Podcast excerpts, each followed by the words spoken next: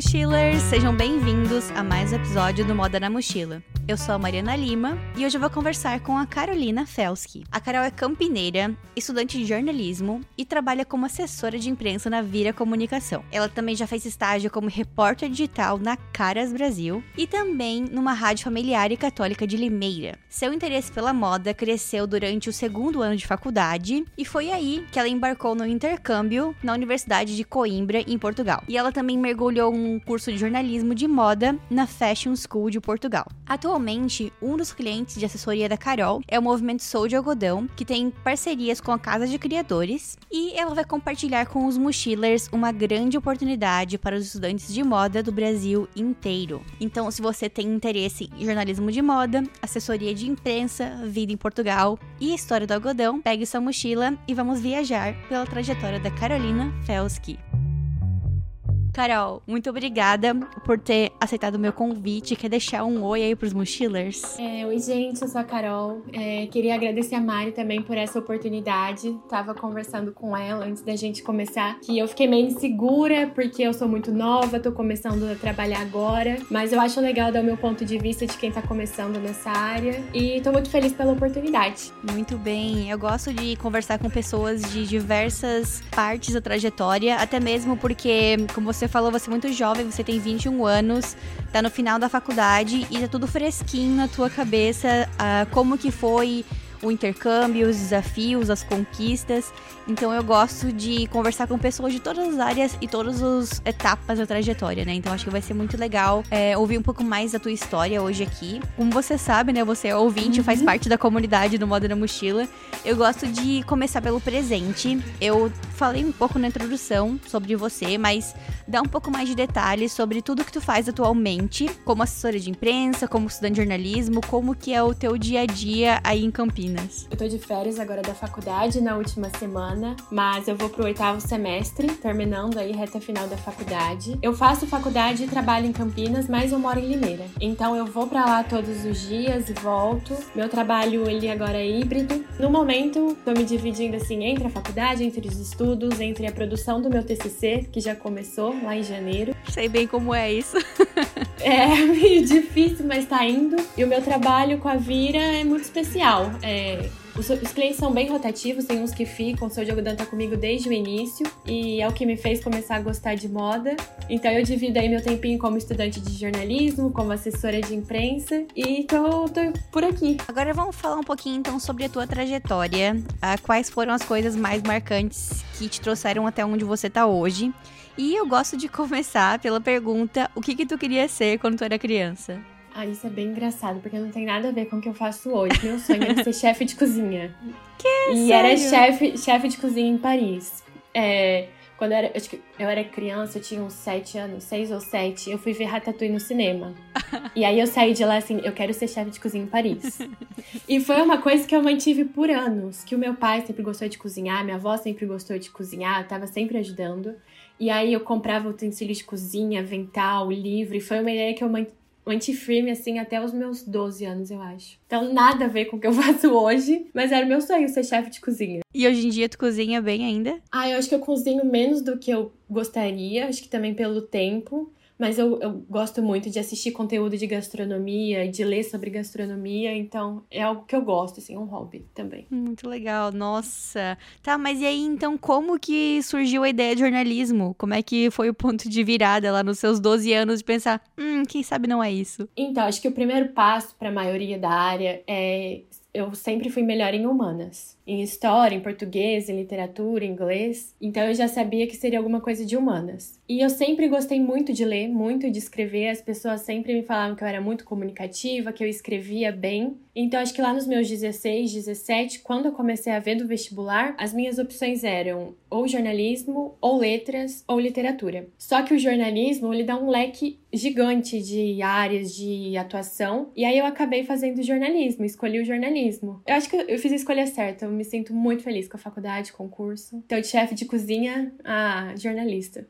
Muito bem. Você trabalhou com diferentes estágios durante a faculdade de jornalismo, trabalhou numa rádio familiar católica em Limeira, trabalhou na Caras Brasil. Como que cada um desses estágios contribuíram para o seu crescimento profissional e também em que momento que a moda começou a fazer parte desse teu interesse? Vamos lá do início. Eu comecei a faculdade em 2020. Eu tive dois meses de aula presencial até que veio a pandemia. E aí começou a ser online, até então era para ser duas semanas, viraram dois anos. Então, aí metade da minha faculdade eu digo que eu fiz dentro do meu quarto.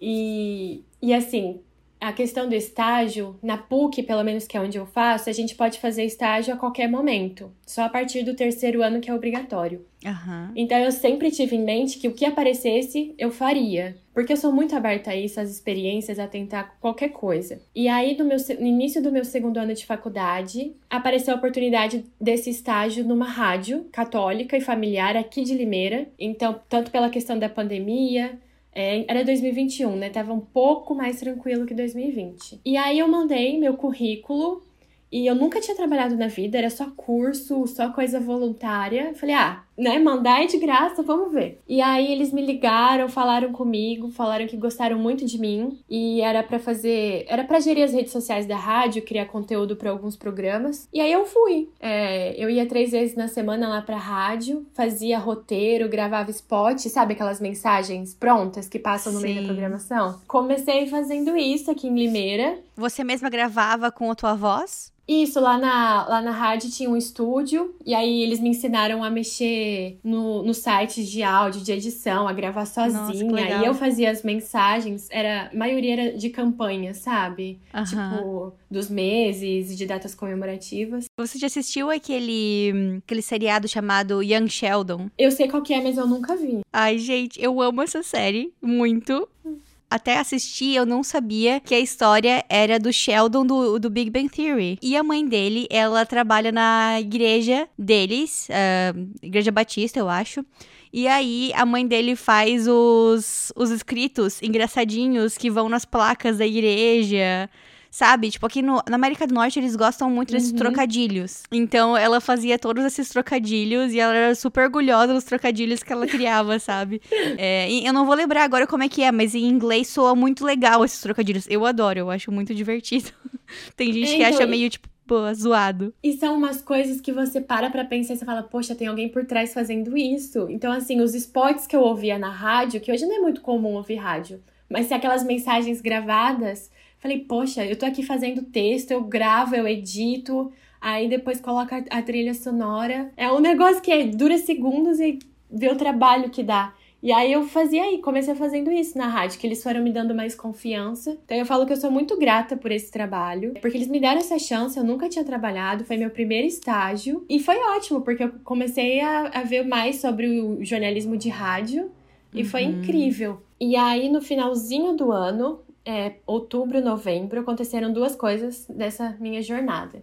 A primeira foi que apareceu essa oportunidade de estágio na Caras para ser repórter digital. E eu já estava querendo um trabalho home office, pra, porque a faculdade já estava ficando né, um pouco mais complicada. E eu queria testar alguma coisa nova. E aí mandei meu currículo. Quem estava de editor-chefe na época era o Marcelo Bartolomé. E aí ele falou comigo. E na época eu tinha uma página no Instagram que eu postava resenhas de livro e comecei a postar algumas coisas de moda. Ah. E aí ele gostou, eu lembro que ele viu o Instagram, ele gostou, e aí ele falou: Ó, oh, a gente precisa de alguém é, para escrever sobre moda. Uhum. Só que é uhum. bem diferente na Caras. A Caras é muito focada em celebridade. Sim. Então, assim, as coisas de moda eram mais sobre alguns desfiles marcantes, sobre as roupas que os famosos usavam. E aí eu comecei com eles em dezembro. É muito interessante porque muitas pessoas que vêm aqui falam que elas tiveram acesso a revistas de moda quando eram crianças. Uhum. E, e, isso fez com que elas gostassem de moda, né? Eu não tive muito acesso a Vogue, Elle. Uh, eu tive acesso a caras quando era criança. E nos também. Consultórios. É, nos consultórios. Eu não sei porquê, mas alguém na minha família de certo assinava isso. Teve, foi daqui saber foi, tipo, assinou e aí recebia uhum. por anos isso. E eu cortava tudo, fazia várias, várias montagens, assim. Sempre gostei de fazer uhum. colagens. Eu tinha acesso a essa revista e revistas de adolescente, Capricho, Atrevida. Mas, infelizmente, eu não tinha acesso às revistas mais, uh, tipo, Air, Vogue, etc, né? Uhum. Mas eu acho que faz muito parte também do, do nossa, da nossa experiência como criança brasileira, né? Como tu falou, de ir no faz. consultório e, e ver a caras, ver os famosos ali. Não, eu também. É, Vogue, Marie Claire não, não fazia parte. Eu lia mais Capricho, Atrevidinha. Uhum. Aí depois Atrevida, eram essas que eu lia. E aí na Caras o meu era repórter digital. Então eu só ficava no portal, né, no site mesmo. E foi assim, bem era uma rotina bem louca com a Caras, mesmo sendo home office. E, e aí, mesmo acontecendo tudo isso com a Caras, com esse trabalho novo, estágio novo, em outubro saiu a oportunidade do intercâmbio na Universidade de Coimbra, uhum. que é uma parceria, né, que a PUC tem com diversas universidades do mundo. E eu sempre quis estudar na Universidade de Coimbra, né? Hum, o meu avô é de Coimbra. Ah. Meu avô é de Coimbra. E, e aí eu conheci Portugal, eu tava no último ano do ensino médio, que eu fui passar as férias com a minha família. E aí os meus primos de lá me levaram para conhecer as universidades. Ai, Eles falavam, vem estudar aqui. O teu avô mora em Coimbra ainda ou não? Não, meu avô infelizmente já faleceu, ah. mas é, ele, ele veio pro Brasil, né? Ele tinha 18 anos. Uhum. Mas aí a gente, parte da família ficou lá e tá lá até hoje. Então, ah, eu me apaixonei quando eu conheci. E era meu plano inicial, mas por conta da pandemia não deu certo. Então, quando eu entrei na PUC, eu já sabia do intercâmbio. Eu falei: esse intercâmbio vai voltar, eu vou fazer e eu vou para Coimbra. E aí saiu a oportunidade desse intercâmbio em outubro. E aí eu me inscrevi de novo. Só, só fui e falei: o que acontecer, aconteceu. E aí, beleza. E passou novembro, dezembro. Aí eu na Caras. Aí, finalzinho de dezembro, saiu o resultado que eu tinha passado no intercâmbio. Uhum. Aí eu tinha que ir pra lá em fevereiro e eu na Caras. É, enfim, continuei na Caras esses meses. E aí, infelizmente, eu tive que sair da Caras por conta do intercâmbio. Mas também, assim, era impossível conciliar, porque, como eu falei, a rotina era bem doida. Uhum. Eram oito horas de estágio. E basicamente, assim, a gente vê releases que a gente recebia no e-mail ou redes sociais dos famosos e uma publicação de um famoso virava uma notinha pro portal. Então eu ficava o dia inteiro nas redes sociais. Então realmente não daria para conciliar uma coisa e outra. Aí eu tive que deixar o estágio e ir para Coimbra. Uhum. Nossa, muito, muito legal. E eu vi também que no seu LinkedIn que você ficou em primeiro lugar no processo seletivo de jornalismo. Como que foi isso? Isso foi lá em Coimbra ou foi uh, aí na PUC que fez você conseguir esse, mestre, esse, esse intercâmbio? É, então, a PUC ainda estava em aulas em casa, né? A gente não tinha voltado presencial, então foi tudo online.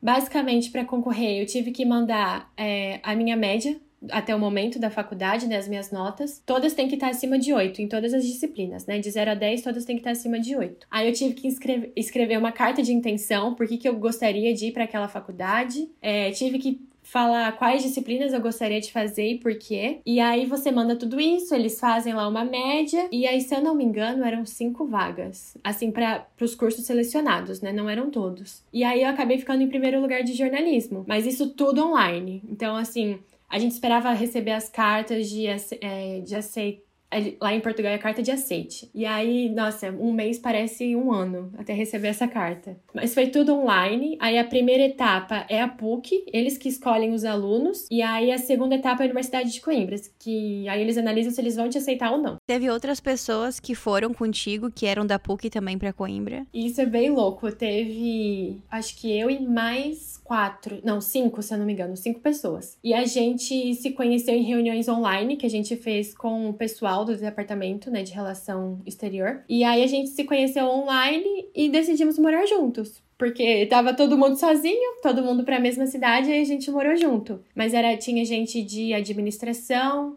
direito e psicologia. Eu era a única de jornalismo. Aí a gente foi pra lá, morou junto e viramos amigos. Ah, muito legal. E as pessoas voltaram também ou continuaram lá? Eu e três voltamos, e aí dois continuaram lá. Um estendeu o intercâmbio por mais um semestre, né? Você tem essa opção. E o outro pediu transferência para lá e ficou.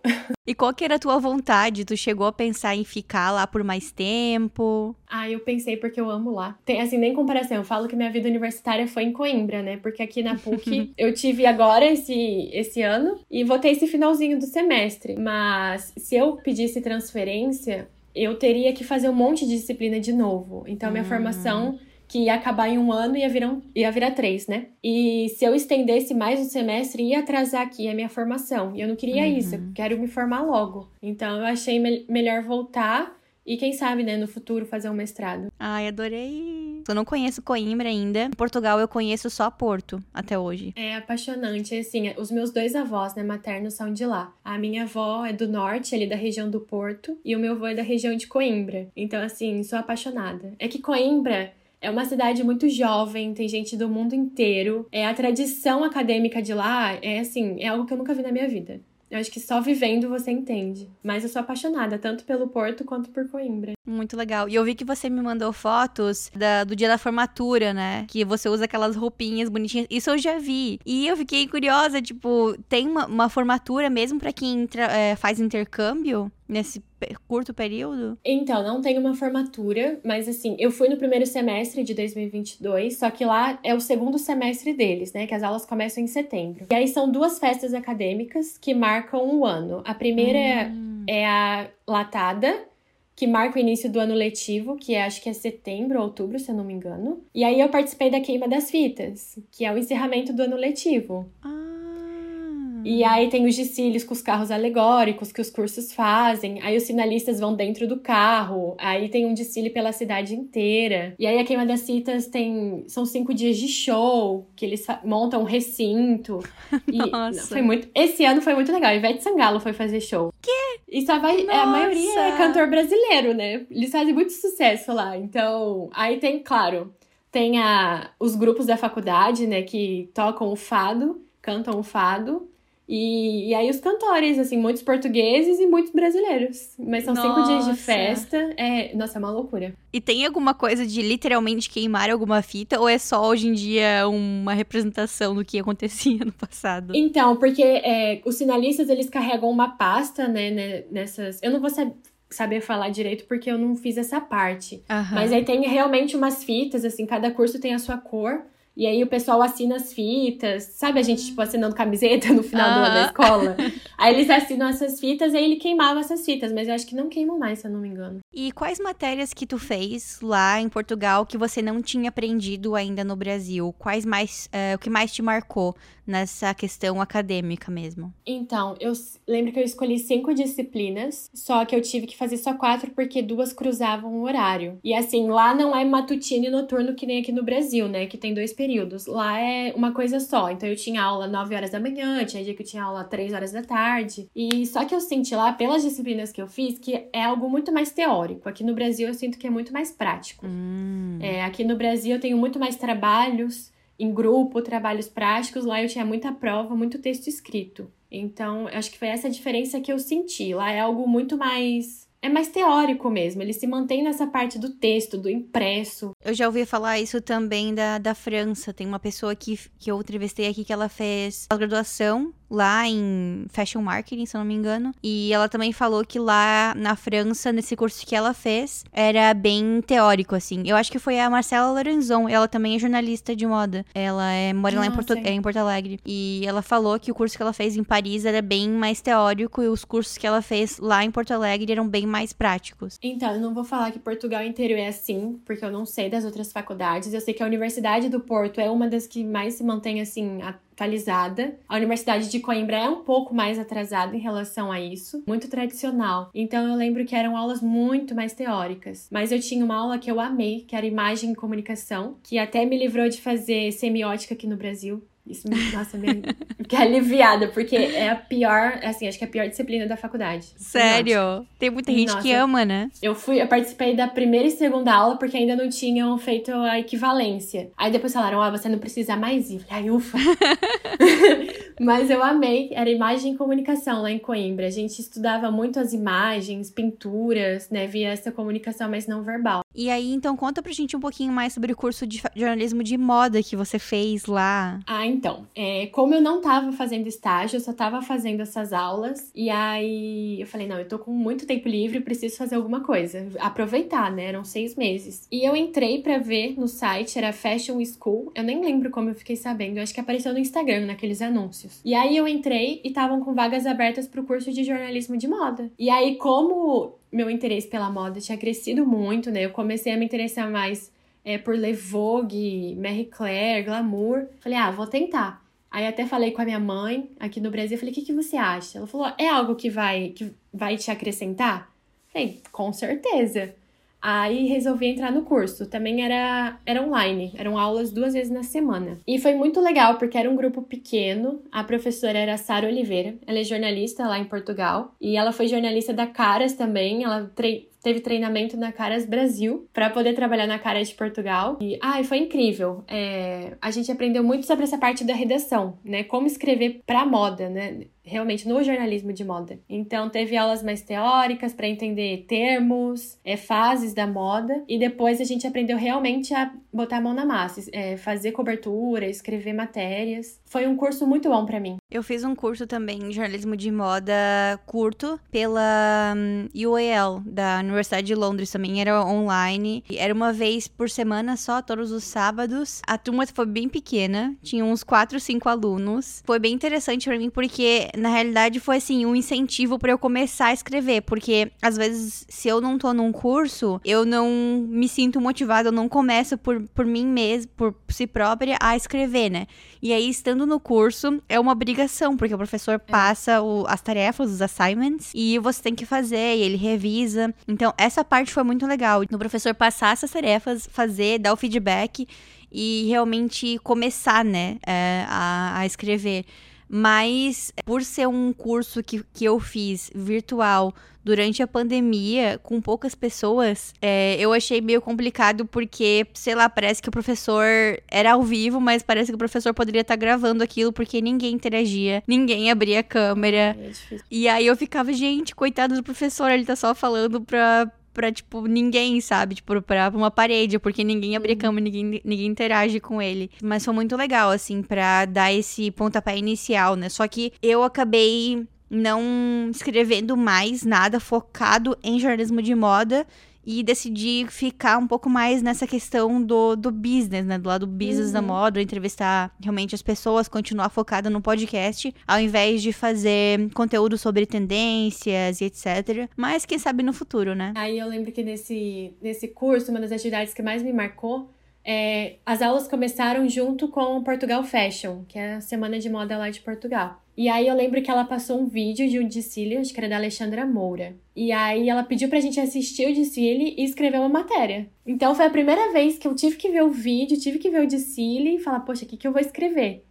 E aí depois também teve artigo, é, artigo, assim, temas pessoais, você podia escolher. Só que era bem legal, apesar de ser online, a gente interagia muito, né? Você disse no seu, o professor falava sozinho. No nosso, a gente abria a câmera, conversava, ela chamava.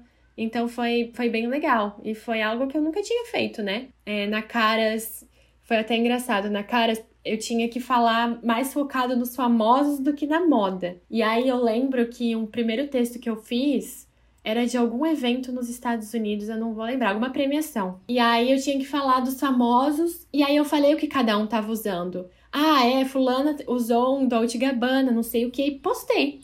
Uhum. Aí deu cinco minutos, a menina, Carol, edita rápido, você não pode citar marca na cara. Falei, ai meu Deus. Ah. Citei um monte, citei Chanel, Dolce Gabbana, Sério? um monte. Um monte. Você tem que falar é, marca de alta costura.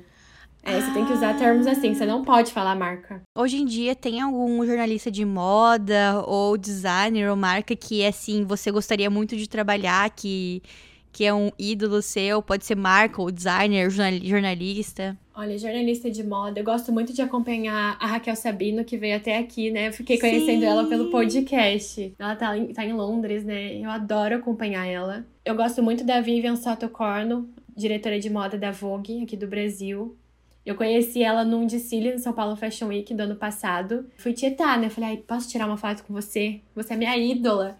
E eu gosto muito do trabalho do Renner Oliveira, não sei se você conhece ele. Editor-chefe uhum. do Nordestesse. Até conheci ele online é, por conta da Cotton Trip, né? Do Sou de Algodão. Então, acho que são alguns dos que eu gosto de acompanhar. E, mas, assim, trabalhar. Eu, eu gosto muito do que eu tô fazendo de assessoria de imprensa, porque é bem diferente do jornalismo de moda. Eu ainda tenho que ter esse olho em tendência no que tá acontecendo para produzir as pautas com os clientes. Mas eu gosto muito desse lado de assessoria. Eu acho que eu queria continuar. E também um olhar comercial, né? E eu ia te falar isso. Eu gostei muito de começar a trabalhar com isso como marca, ver o marketing de influência, ver quais ações vão ser positivas para o cliente. Como que se parece o teu dia a dia como assessora de imprensa? Tua rotina? Se tem uma rotina? Como eu tô a maioria dos dias na semana em home office, é, de manhã eu tenho a manhã livre, né? Ou eu tô na faculdade, aí eu começo a trabalhar sempre depois do almoço. Então, assim, a gente tem muitas reuniões. Com o Sou de Algodão é toda segunda-feira, 5 horas, a gente fala com eles, fala do que tá acontecendo, fala fala dos próximos passos. É, uma vez por semestre a gente se encontra pessoalmente para fazer uma reunião daquelas que duram horas para falar dos próximos passos. Só que como assessora de imprensa, assim, é, eu tenho que produzir as pautas, então eu tenho que fazer muito estudo de mídia, é, ver muito, principalmente, tendências nas redes sociais. Eu gosto muito do TikTok para isso, para produzir essas pautas. E aí o contato com os jornalistas é diário. Você manda sugestão de pauta e aí a gente chama de follow-up, né? Tem que acompanhar, falar: Oi, tudo bem? Não sei se se você viu que eu te mandei. E aí, assim, é, insiste, mas também com moderação. Então, é algo que eu fui aprendendo aos poucos. Você cria esse relacionamento com o jornalista.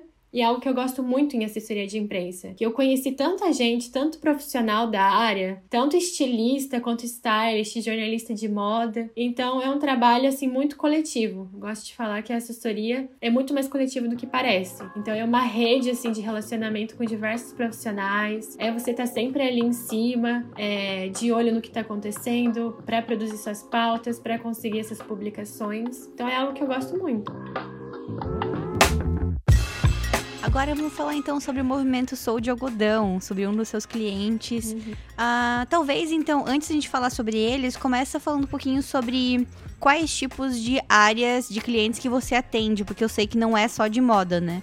Só para o pessoal entender. É, no momento, eu tô com esse de moda, que é o movimento Sou de Algodão. Eu também tava com clientes na área da beleza, com algumas marcas. E aí também tô com um, médicos tricologistas, né? Que cuidam da saúde do cabelo e que eu consigo uhum. trabalhar muito na área da beleza. Legal. Então é algo que eu descobri que eu gosto também. Gosto muito do jornalismo de beleza. É algo que eu tô sempre acompanhando também. Então é mais ou menos nessa área. É saúde, moda, beleza. E também agora eu tô com o Thiago Queiroz, que é o conhecido como Paizinho Vírgula, que é um criador de conteúdo na área da paternidade. Então é bem diverso, né? Acho que assim, não dá pra enjoar, porque você tá toda hora com alguma coisa diferente. Muito legal. E agora então vamos falar sobre a Soul de Algodão. Eu já fiz alguns stories algum tempo atrás falando sobre isso no perfil do Modo na Mochila, porque a Carol vai falar um pouco mais sobre isso, mas é um assunto que me interessa muito. Eles estão com uma competição aberta para estudantes de moda do Brasil inteiro. E na minha época de faculdade, de curso técnico, eu participei de vários concursos, concursos minúsculos com confecções locais da minha cidade, uh, concursos pela, promovidos pela Casa de Criadores.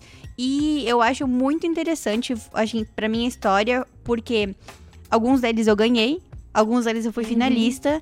E alguns deles, mesmo que não aconteceu nada, no fim das contas, para mim, eu ainda assim tinha um portfólio. Então, os concursos são uma ótima forma de construir seu portfólio, mesmo que você não esteja trabalhando na área ou que seja difícil conseguir um estágio. Então, acho que essa é uma ótima oportunidade para você treinar na, na prática os teus, o que você está aprendendo no curso técnico ou na faculdade e construir o seu portfólio, né? Que é assim, a coisa, uma das coisas mais importantes para você conseguir um emprego. Vai muito além, não importa muito qual o nome da faculdade que você tá, tá estudando, especialmente fora do Brasil, né? Porque eles não conhecem qual, qual faculdade os, quais os nomes das melhores faculdades, mas o teu portfólio é o que vai fazer você se destacar como designer fora do Brasil. É, dessa convivência aí com estudantes de moda, com o movimento Sou de Algodão, realmente é muito importante, mas é, tudo vale, né? Toda experiência vale para mostrar quem você é, para mostrar sua força de vontade no trabalho. Então conta um pouquinho pra gente sobre o que, que é a Saúde Algodão. Bom, a Saúde Algodão é um movimento, é uma iniciativa da Abrapa, que é a Associação Brasileira dos Produtores de Algodão, e basicamente o movimento ele incentiva o uso da fibra brasileira, né, o algodão no caso, na criação de uma moda mais responsável e nacional. Então, o movimento tem muitas parcerias com marcas brasileiras, com estilistas brasileiros. É, tá aí sempre com, ao lado da Casa de Criadores, né, que é o maior evento de moda autoral aqui no Brasil. E aí eles estão presentes nas semanas de moda, na São Paulo Fashion Week. Foi com eles que eu participei do meu primeiro, da minha primeira semana de moda como assessora de imprensa. Foi uma experiência incrível. E eles fazem muito esse incentivo a gente usar essa moda que é produzida aqui no Brasil, que valoriza a fibra, que valoriza a natureza, que valoriza quem fez.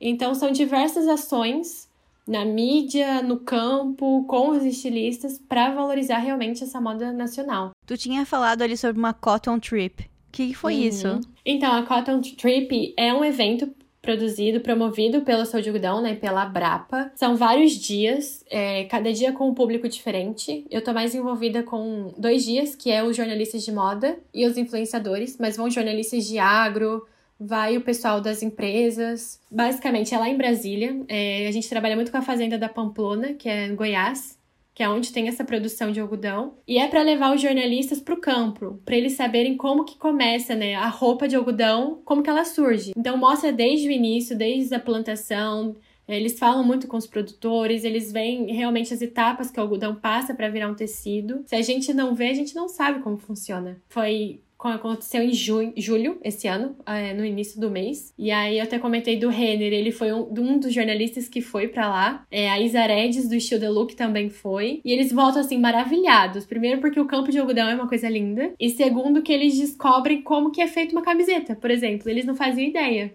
E como que ter essa produção responsável e nacional é muito importante para moda. É muito importante esse processo de educação, né, e de aprendizado do jornalista de moda também, porque era um pensamento que eu tinha quando eu era adolescente. Eu pensei em para quem não sabe aqui, eu já falei algumas vezes que quando eu tava lá no processo de escolha da faculdade, eu fiquei em dúvida se eu iria fazer jornalismo, jornalismo uhum. ou moda, porque eu queria trabalhar como jornalista de moda. E aí eu pensei, bom, vou começar a fazer um curso técnico de moda primeiro, para eu aprender sobre moda, para eu saber o que eu tô falando. E aí depois eu faço jornalismo para aprender como falar sobre o que eu aprendi no curso técnico. Acabou que eu me apaixonei pelo design e continuei estudando moda. E dez anos depois de finalizar a faculdade, tô aqui agora voltando para essa área da comunicação, né? E eu sempre eu tenho aqui atrás da minha do meu computador o texto Anti-Fashion Manifesto da Lee Edelcourt. Em um dos períodos desse texto, ela fala muito sobre isso, que tem muitos jornalistas de moda que não se se preocupam em saber dos termos técnicos de moda e aí acabam falando besteira, né? Então acho muito legal esses programas, né, que estão aí educando jornalistas para eles saberem o técnico também, não só como falar bonito sobre alguma coisa, né? ainda nessa linha aí da Cotton Trip, uma das coisas que a gente fala também lá é da questão do Sou ABR, que é uma iniciativa da Brapa também, de peças rastreáveis. É, agora a gente já teve parceria com Renner, C&A, Aramis. E basicamente você compra uma peça rastreável, aí pela etiqueta, pelo QR Code, você consegue ver de onde veio o algodão daquela sua peça e quem produziu aquele algodão. Muito legal. Porque eu acho que isso é muito importante, a gente saber de onde vem, quem que fez, é, que é um trabalho muito responsável com o meio ambiente e com as pessoas. Que eu acho que essa moda responsável e sustentável vai muito além de responsabilidade com o planeta vai também com responsabilidade de quem tá ali fazendo aquilo. Total. Então eu acho que é uma iniciativa muito importante, tanto para os jornalistas quanto pra gente, porque qualquer um consome moda. Todo mundo tem uma camisa de algodão, uma camiseta de algodão, moda íntima de algodão, e por conta de produzir tudo no Brasil é muito mais fácil de rastrear, né? uhum. né? É, quando a gente parte para produtos que são algodão que vem da Ásia, é, já se torna muito mais difícil de rastrear. Eu falo por experiência própria. Teve até uma vez uma história. Eu trabalhava nessa empresa como designer de acessórios e muitos dos produtos eram feitos com algodão. E toda a produção era feita na Ásia. E aí surgiu uma denúncia de uma de que existe uma região na China, numa região que as pessoas vivem numa, numa condição muito ruim de trabalho e que elas também são forçadas a não terem a religião delas. Então foi uma situação bem complicada, até posso procurar alguns artigos sobre isso, agora não vou lembrar qual que é a história completa. Quando essa notícia saiu do, na mídia, o meu chefe fez uma reunião com a, a empresa, né, era uma empresa pequena, e explicou sobre essa situação e ele começou a mandar contratos para as fábricas que a gente estava trabalhando lá, para eles confirmarem que o nosso algodão não vinha dessa região. Só que o que acontece? As fábricas chinesas se recusaram a assinar isso. Porque se eles estivessem assinando esse contrato, eles estariam concordando que isso está acontecendo lá na China. E eles não querem passar essa mensagem, eles querem dizer que não, isso aí é errado. Essas, essas uhum. reportagens não são reais. No fim das contas, não confirmaram que o algodão vinha dessa região. A gente acabou não tendo confirmação da rastreabilidade do nosso produto porque tem essa falta de transparência aí, né? Essa empresa que eu trabalhava era muito pequena, então eles não tinham força para falar: não, a gente quer que você seja transparente, confirme e mande certificados. E acho que é algo que acontece tão próximo da gente, às vezes a gente acha que é um negócio tão distante de outros países, vai muito além disso. Então, são várias etapas, várias pessoas, várias coisas para ser realmente uma moda responsável. Então, é muito importante pesquisar saber de onde vem aquela sua roupa, quem que fez aquela sua roupa. É uma coisa coletiva, né? Pra gente conseguir aí essa moda responsável como maioria. Vamos falar então sobre o concurso. Como que funciona? Quem pode participar? Chama ter Terceiro Desafio, né? Vai ser a terceira edição do Desafio Sou de Algodão mais a Casa de Criadores. É um concurso que tão, já está com as inscrições abertas, vai até dia 30 de abril do, do ano que vem. Tem um período longo aí para se inscrever para se inscrever no desafio soudealgodão.com.br. Quem pode se inscrever? Estudantes de moda, design dessas áreas criativas de qualquer faculdade do país. São três etapas esse concurso. A última etapa vão levar 10 finalistas para um desfile na Casa de Criadores, onde o grande finalista vai ser escolhido. E aí esse finalista, esse grande vencedor, vai poder participar do line-up oficial da Casa de Criadores, então vai poder desfilar com eles, com suas criações e vai receber o prêmio de até 30 mil reais do Sou de Algodão.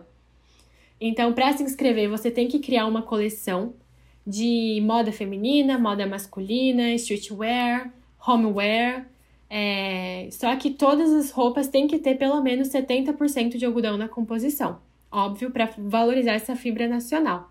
Então, para se inscrever é no site desafiosoudealgodão.com.br e aí tem um longo período aí para você criar suas peças, criar sua coleção e eu acho que é uma alternativa muito válida para você entrar no mercado, para você ser conhecido e para realmente criar, né? Tirar as ideias do papel. Então, é uma iniciativa muito legal, já está na sua terceira edição. Eu fui ano passado no desfile do Guilherme Dutra, que foi o último vencedor do segundo desafio. E é ótimo, assim, ele tá, tá realizado, tá fazendo parte do line-up oficial e tá conhecido pelos stylists, por famosos, criou a própria marca. Então é uma oportunidade única. E se eu fosse, se eu fosse dessa área, eu ia me inscrever, com certeza. E nesse concurso, uh, os designers têm que costurar também as peças ou só fazer o design? Não, é basicamente você faz o design e para costurar você pode contar com a sua equipe. E acho importante também falar que pode ser, você pode se inscrever é, sozinho, só você, ou com uma dupla. Hum muito bom, muito então, bom. Então, quem tiver amigos aí na faculdade, quiser uhum. criar junto, uma ótima oportunidade. Mas tem que entregar as peças costuradas, né? Tem que, Isso, tem que fazer tudo também. prontinho até o ano que Legal. vem. É, eu acho que o desfile dos finalistas é em novembro do ano que vem. Aí você pode se inscrever até abril, e aí o desfile dos finalistas, né? São três etapas, aí acaba em novembro. E para conseguir os tecidos, uh, tem alguma parceria com alguma empresa para conseguir desconto em tecido, algo assim? Nessas primeiras etapas, não. Uhum. Mas também é, os três vencedores, os três finalistas, além da pessoa que criou receber esse prêmio, os professores e quem ajudou também é premiado. Também, acho que o terceiro ou segundo finalista recebe, ganha tecidos das marcas parceiras do Sou de Algodão para as próximas criações. Eu acho legal falar isso porque, para dar uma ideia, para quem tá aí querendo participar, mas tá com um orçamento limitado, né? Já faz faculdade, eu sei bem como é. é eu morava sozinha, eu pagava meu, minha mensalidade, então eu sempre fazia projetos bem, assim, com orçamento limitado, né? Durante a faculdade. E uma coisa que eu fazia durante a faculdade era mandar e-mail para as uh, ah, empresas que eu queria tecido. E uhum. muitas vezes elas mandavam de graça. Eu já consegui, no, durante o curso técnico, tecido de graça da um, Santista, que uhum. faz jeans no uhum. Brasil, aí de algodão, né? Então, para quem quiser.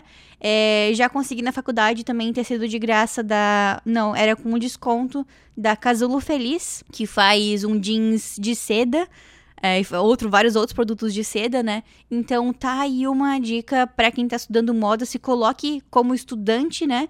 É, tenha ali a humildade de perguntar, pedir desconto, pedir tecido, não tenha vergonha, que muitas empresas fazem isso com, com todo assim, super abertas. Um apoio, e aí você. Super apoio. E aí é legal que você pode colocar, talvez, se elas permitirem, né, o nome delas agradecendo uh, de alguma forma nas redes sociais, uh, de contribuir, né? Tá aí uma sugestão que eu fiz e sei que muitas pessoas fizeram e dá super certo. É algo que a gente vê muito no desafio, que é muito legal, é essa parceria e ajuda de professor com os alunos. Porque o Sou de Algodão, ele vai em muitas faculdades aqui do Brasil para divulgar o desafio, falar com os estudantes de moda. Então, é, é algo que os professores gostam muito e eles ajudam os alunos. Então, isso é muito legal de ver. Carol, tem uma pergunta que eu faço aqui que talvez seja muito cedo para tua história, hum. mas eu vou perguntar mesmo assim, que é a seguinte pergunta: se você pudesse voltar atrás, tem alguma coisa que você gostaria de ter feito, queria te ajudado a chegar ainda mais longe ou ter passado por esse período de intercâmbio com um pouco mais de tranquilidade? Não sei, eu acho que eu teria aproveitado mais meu tempo, talvez no ensino médio ou nesse eh, antes do começo da faculdade para fazer outros cursos que eu acho que eu só descobri a importância de cursos extracurriculares na faculdade mesmo. E aí é mais difícil eu fazer. Então eu acho que eu aproveitaria meu tempo para isso. Eu, eu, acho que eu faria isso. Na faculdade eu cheguei a fazer um de espanhol no primeiro ano. E aí depois aproveitei meu tempinho em Coimbra para fazer um de jornalismo de moda. Eu queria fazer um de jornalismo de moda também com o pessoal da Harper's Bazaar, mas assim, impossível conciliar agora com a faculdade, com o estágio. Então eu acho que eu aproveitaria é, esse tempo para curso mesmo. Eu acho muito importante. Eu achei ótima essa dica. E no meu período de ensino médio, eu não tinha tanto tempo livre porque eu fazia curso técnico de moda também. Então eu ficava o dia inteiro no, no Senai. E à noite fazia esses trabalhos e estudava para as provas, né? Mas uma coisa que eu gostaria de ter feito, que eu não fiz no ensino médio, foi de começar a ter projetos pessoais, como que eu tenho hoje nesse período. Então, eu gostaria de ter começado o meu blog de moda nessa época, uh, ou começado talvez a empreender, fazer. Eu, eu fiz algumas camisetas para vender, mas assim, não desisti, sabe? Já começar a ter meus projetos pessoais desde essa época, porque iria ter. Talvez o podcast hoje, hoje em dia estaria num, num patamar completamente diferente se eu começasse lá ou teria tido uma ideia diferente, então eu gostaria de ter aproveitado esse tempo lá, que eu morava na casa dos meus pais, que eu não uhum. pagava aluguel, que eu não fazia nada disso para arriscar nessa, nesse lado empreendedor, sabe? Porque hum, hoje em dia eu tomo muito cuidado para não empreender por necessidade. E eu acho importante porque também te ajuda a descobrir o que você gosta. Talvez aí uhum. numa escolha de carreira, de faculdade. E como você falou, pro portfólio, pro currículo, é ótimo, porque eu estava no ensino médio e a maioria dos cursos que as pessoas fazem é de línguas, né? Inglês, basicamente. Uhum. Então, outros cursos, se você puder fazer mesmo sem estar numa faculdade, sem um diploma, acho muito importante fazer. Porque além de te ajudar a escolher um caminho, é ótimo para o seu currículo. É, o que eu podia fazer na escola, que eram as competições ou concursos, eu participava de tudo, de redação. É, aqui a gente tinha uma gincana anual. É, me candidatei para ser líder, fiz tudo. E eu colocava isso no meu currículo. Super. É, Ótimo. Porque eu não tinha experiência profissional, então acho que isso me ajudou muito a conseguir os estágios. Então Com eu certeza. acho que é uma ótima dica aí para quem tá muito bem. na escola ainda. Carol, o nosso próximo quadro é o Fashion Library, a biblioteca do Moda na Mochila. Então deixa pra gente alguma dica de livro, filme ou série. Pode ser de moda ou não. Tá, ó, livro, eu acho que um que eu li recentemente, vou falar dois, um de moda e um, de, um que não é. Ótimo. É, eu li um, Queen Charlotte, né, a série também de tu leu o livro? Eu li, eu li o Ai, livro. É melhor. É, é, melhor, porque... É melhor temporada. É, é apaixonante, eu acho que é apaixonante só de você assistir. E no livro tem muito mais detalhe, né? Uhum. As coisas são muito. Tem mais tempo ali. E. Ai, amei. Maravilhoso. E livro, eu vou até pegar o nome da autora que eu coloquei aqui. É o Jornalismo de Moda, História, Teoria e Prática da Sanda Miller. Uhum. É, gostei muito desse livro. Eu coloquei no Kindle e estava lendo por ele. É ótimo, né, para é, você entender como funciona o jornalismo de moda e como surgiu o jornalismo de moda. Então, eu gosto muito dessa parte da história, né? Então, é um livro que eu gostei muito. Aí, de filme, é, dois que eu assisti recentemente, um de moda e um que também não é. Não sei se você viu Miss Maisel Goes to Paris. Não. Já viu esse filme? Não. Ai, lindo. É um filme, eu acho que é início dos anos 1900 e pouquinho, 1950, eu acho, se eu não me engano. E aí é uma senhora que é doméstica, ela trabalha na casa de uma família rica em Londres. E aí a mulher dessa casa tem vários vestidos Dior. E ela é apaixonada por esses vestidos. E aí ela vê um vestido, fica apaixonada e fala: Eu vou ter um desse. Aí ela começa a juntar dinheiro para ter um vestido Dior. E aí ela consegue ir para Paris. E aí ela conhece o pessoal da Dior, conhece o Christian Dior. Então é um filme lindo, eu amei. Eu assisti até com a minha avó. É, a protagonista é a Miss Maisel, ela é idosa, viúva. É um filme lindo. Então, para quem gosta de moda, quem gosta de filmes assim, mais da área do romance, é lindo. Adorei. E o último que eu assisti foi Barbie. Então, assim, como eu amei, recomendo. Eu também assisti essa semana. Nossa. Eu adorei também que, além de assistir, eu consegui juntar algumas pessoas daqui da área de moda de Toronto pra gente assistir juntas. Ai, então, ótimo. fomos todas juntas. Obrigada, meninas. Um beijo para vocês que me acompanharam no filme da Barbie, eu também amei. E agora eu já quero assistir de novo. Então, eu assisti sábado passado e vou amanhã de novo, que eu quero ir com a minha mãe. Eu falei, não, você tem que ver esse filme. Porque eu cresci brincando de Barbie. Era a minha brincadeira favorita. Eu passava assim horas sozinha ali no meu mundinho com as Barbies, com as roupas das Barbies. Então eu me emocionei muito. Eu acho que é um filme muito engraçado muito inteligente e muito emocionante. Muito. Então, assim, muito bem. quem puder assistir, também recomendo muito. Perfeito. O nosso próximo quadro é para onde que você levaria sua mochila? Fala pra gente as suas três cidades favoritas. Uma cidade para trabalhar, uma para visitar e outra para se aposentar. Olha, é muito difícil escolher três. Eu acho que viajar é a coisa que eu mais gosto de fazer. Então, uma primeira para trabalhar, aí vai ter que ser duas eu acho. Como eu gostaria muito de poder voltar para Portugal, acho que Lisboa. É, acho que a área da moda está crescendo muito lá. Estão fazendo trabalhos muito legais, tanto no jornalismo quanto na, no PR, né? E Barcelona, sou apaixonada. Acho que é uma cidade que eu iria assim sem pensar para trabalhar. Pra visitar? Ah, eu, eu, acho que o meu top 1 no momento é a Grécia. E aí eu queria ir para Milos, ilha, no Mar Egeu. É, tá na minha meta aí. Quero muito conhecer a Grécia. Muito bem. E a última para se aposentar.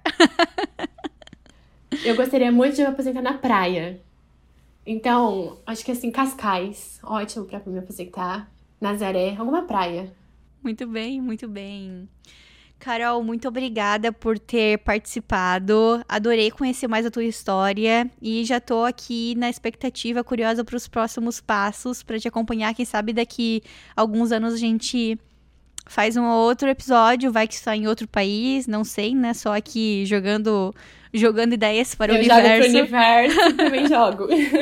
Não, eu que agradeço muito a oportunidade. É ótimo a gente ver a nossa trajetória. E aí eu vejo a importância de estar tá envolvida com vários projetos e, e tentar todas as oportunidades que aparecem. Então eu sou muito nova, mas eu acho que eu já fiz várias coisas para descobrir o que eu gosto e mostrar o meu trabalho, mostrar que eu tô aqui. Então eu agradeço muito a oportunidade, adoro fazer parte dessa comunidade do Moda na Mochila. Tô sempre ali acompanhando o grupo, as redes sociais, ouvindo os episódios. Então, muito obrigada pela oportunidade. Ah, eu que agradeço. Eu também vou deixar aqui dica de dois outros episódios que eu fiz com jornalistas de moda. O primeiro, como você já citou, a Raquel Sabino. Ela mora em Londres e é o episódio 65. A Raquel também já participou de outro episódio que eu fiz sobre vocabulário de moda em inglês. Uhum. Então também vou deixar na descrição esse episódio. E episódio 36 com Marcela, Marcela Lorenzon. Ela é jornalista de moda e também podcaster. Ela tem um podcast, podcast chamado Moda Importa. Se você chegou até aqui é porque você gostou desse episódio, então dá cinco estrelas pra gente no Spotify. Segue o Moda na Mochila no Spotify também. Se você tá ouvindo uh, pelo YouTube. Também dá um like no vídeo, se inscreve no canal, deixa um comentário aí pra gente. Tem como deixar comentário no YouTube, tem como deixar comentário no Spotify. Participa ali das nossas pesquisas uh, no Spotify. E é isso aí. Espero que vocês tenham gostado tanto quanto eu amei. Beijinhos e até a próxima!